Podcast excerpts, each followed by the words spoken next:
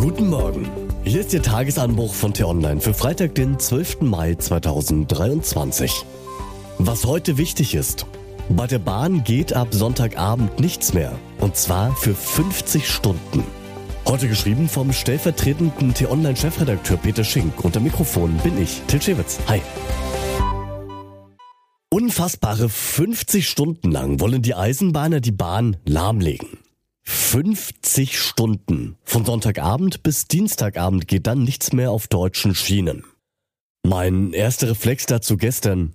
Muss das sein? Warum schon wieder? Und warum so lange? Oder muss das so? Weil Streik zum Arbeitskampf eben dazugehört. Ich muss sagen, ich fahre viel und gerne Bahn. Trotz Verspätungen und manchmal überfüllten Zügen, die ganz gelegentlich auf der Strecke liegen bleiben. Selbst wenn mal wieder alles steht. Im Zug kann ich arbeiten, Zeitung lesen, Filme schauen, im Bordbistro einen Kaffee trinken und muss nicht ständig auf die Fahrbahn vor mir starren. Die Bahn ist ein großartiges, umweltfreundliches Verkehrsmittel. Und klar, die Angestellten der Bahn sollen auch ordentlich bezahlt werden. Wir Deutschen haben ja ganz generell Verständnis dafür, wenn Menschen von ihrem Streikrecht auch Gebrauch machen. Aber gestern musste ich schon ganz tief durchatmen.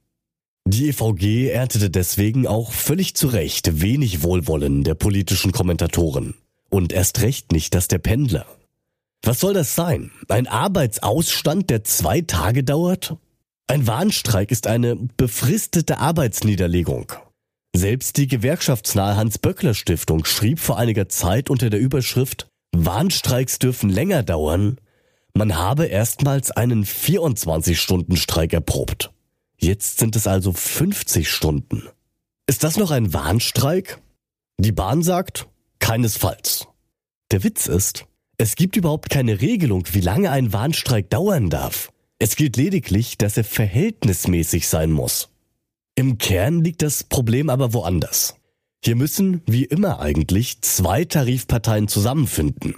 Doch diesmal tun sie es nicht.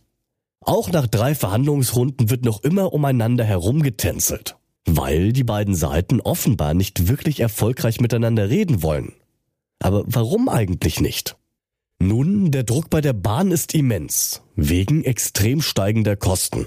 Und bei der EVG auch, weil sie Angst haben muss, dass ihre Mitglieder zur Konkurrenzgewerkschaft GDL abwandern, wenn der Tarifabschluss nicht ordentlich genug ist. Eine Einigung wäre vielleicht schneller möglich, aber kommt dann nicht so gut bei den eigenen Mitgliedern an. Zugleich ist der Arbeitskampf bei der Bahn ein Zeichen unserer Zeit.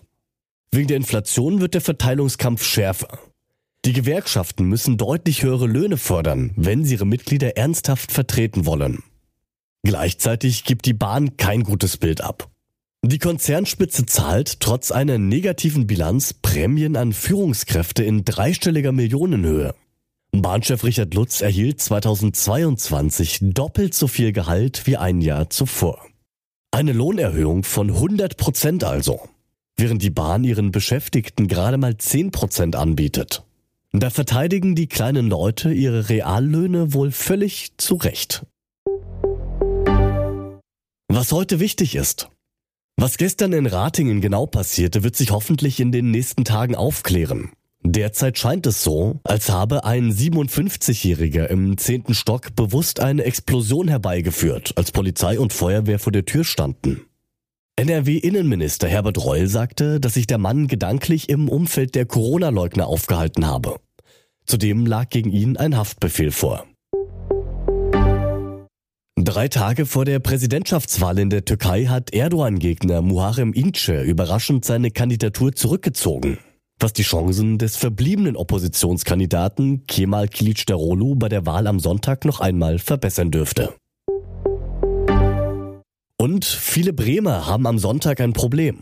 Nein, nicht wegen der Bürgerschaftswahl. Die wird aller Voraussicht nach der Bremer Bürgermeister Andreas Bovenschulte von der SPD für sich entscheiden. Vielmehr müssen sich die Werder-Fans nach dem Auswärtsspiel gegen RB Leipzig am Sonntagabend darauf einstellen, dass wegen des Bahnstreiks ein Rückreisechaos entsteht. Und was ich Ihnen heute besonders empfehle, bei uns nachzulesen, ist ein Kommentar über Donald Trumps ersten Auftritt bei CNN seit 2016.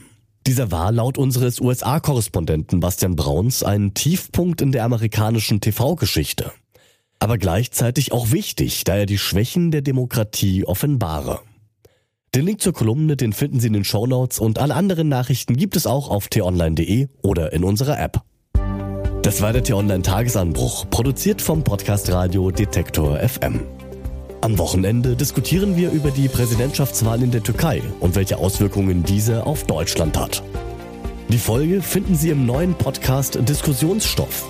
Einfach nach Diskussionsstoff suchen und folgen. Und damit ciao, bis zum nächsten Mal.